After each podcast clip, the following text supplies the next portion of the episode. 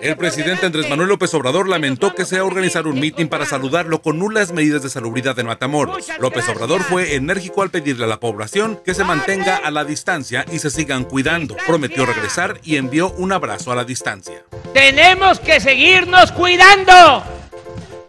Ya me voy.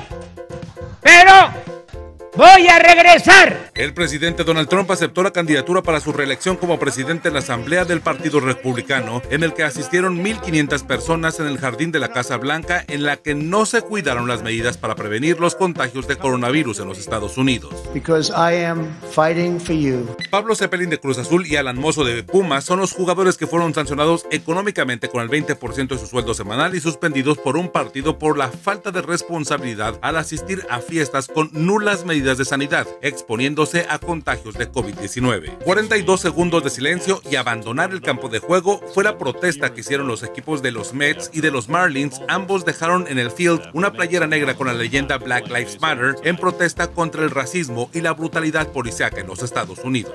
Fue corrido a empujones el predicador evangelista Philip Blair que confrontó a los habitantes del barrio Bravo de Tepito en la Ciudad de México y predicar la palabra de Jesús para que dejaran de rendirle culto a la Santa Muerte al grupo de De Ministros de Cristo les pareció buena idea confrontar a las religiones en México.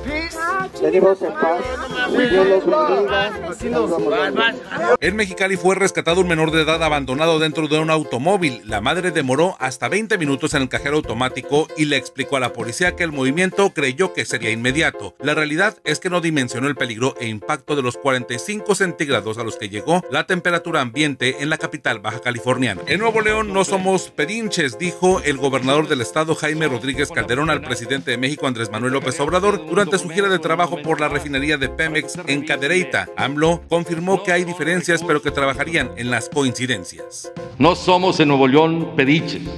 En Nuevo León siempre colaboramos y usted y yo tuvimos un acuerdo de que siempre íbamos mitad a mitad.